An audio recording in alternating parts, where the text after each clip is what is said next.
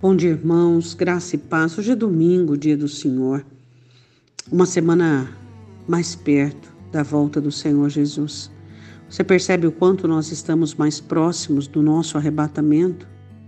Você imagina a avidez dos profetas e todos aqueles que já foram antes de nós pela chegada da igreja.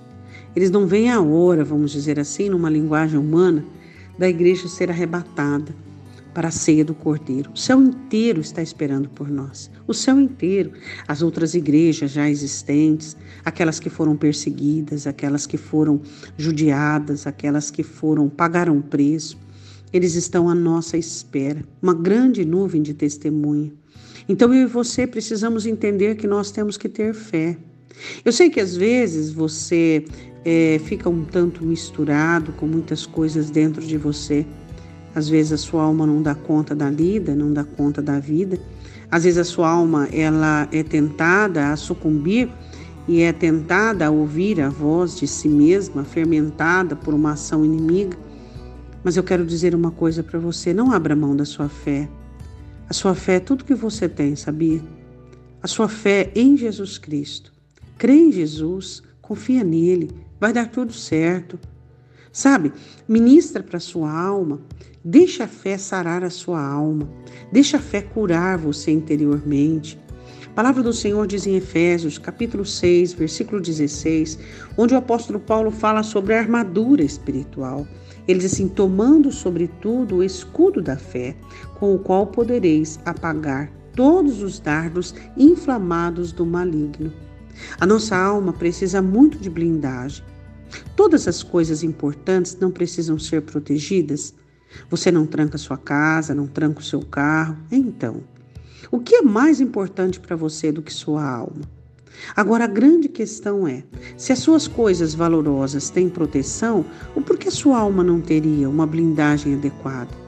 A blindagem da alma é feita de várias situações, de vários adereços, vamos dizer assim, e um deles é a fé. A fé é um dos equipamentos, é um dos instrumentos e das ferramentas da blindagem da alma. Ela faz com que os dardos de Satanás não penetrem, não atinjam o seu coração. Então ela funciona como um escudo à frente para que Satanás não consiga fermentar o seu coração com aquilo que vem do inferno. Aí a grande questão é: Jesus diz que existe uma fé pequena, existe fé enferma, existe pouca fé, então na qualidade de quantidade e de tamanho, Jesus diz. Então a grande questão é: qual é o tamanho da sua fé?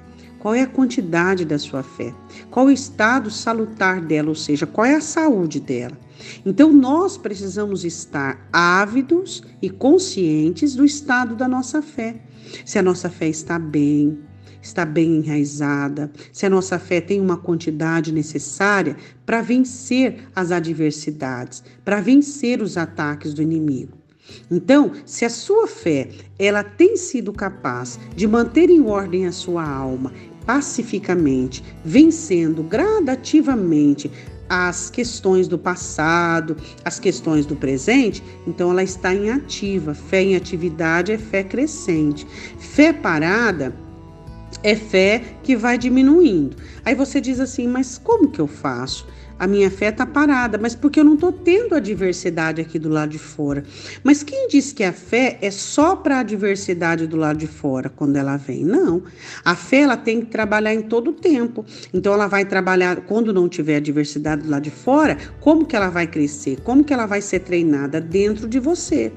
Trabalhando contra o seu passado, trabalhando contra as arguições da sua alma, trabalhando contra os hábitos, contra os costumes. Então a fé, ela vai crescendo, ela vai ganhando proporção, ela vai se tornando um gigante dentro de você, fundamentando a sua vida em Cristo. Então, quando virem as, vierem as dificuldades, as adversidades, ela está treinada. Não é aquela fé que está paralisada, parada no tempo, enferrujada. É uma fé poderosa para vencer o inimigo. Amém? Oremos. Deus, nós queremos uma fé saudável, nós queremos uma fé que seja numa quantidade necessária, Pai, para que nós possamos vencer todas as ações do inimigo.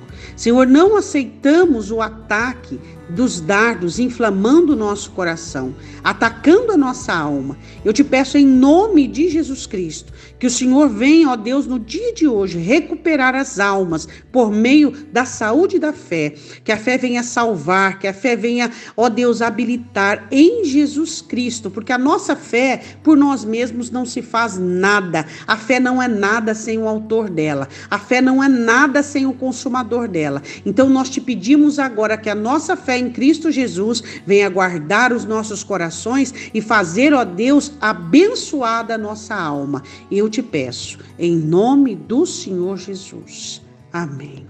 Um ótimo dia, Deus te abençoe, em nome de Jesus.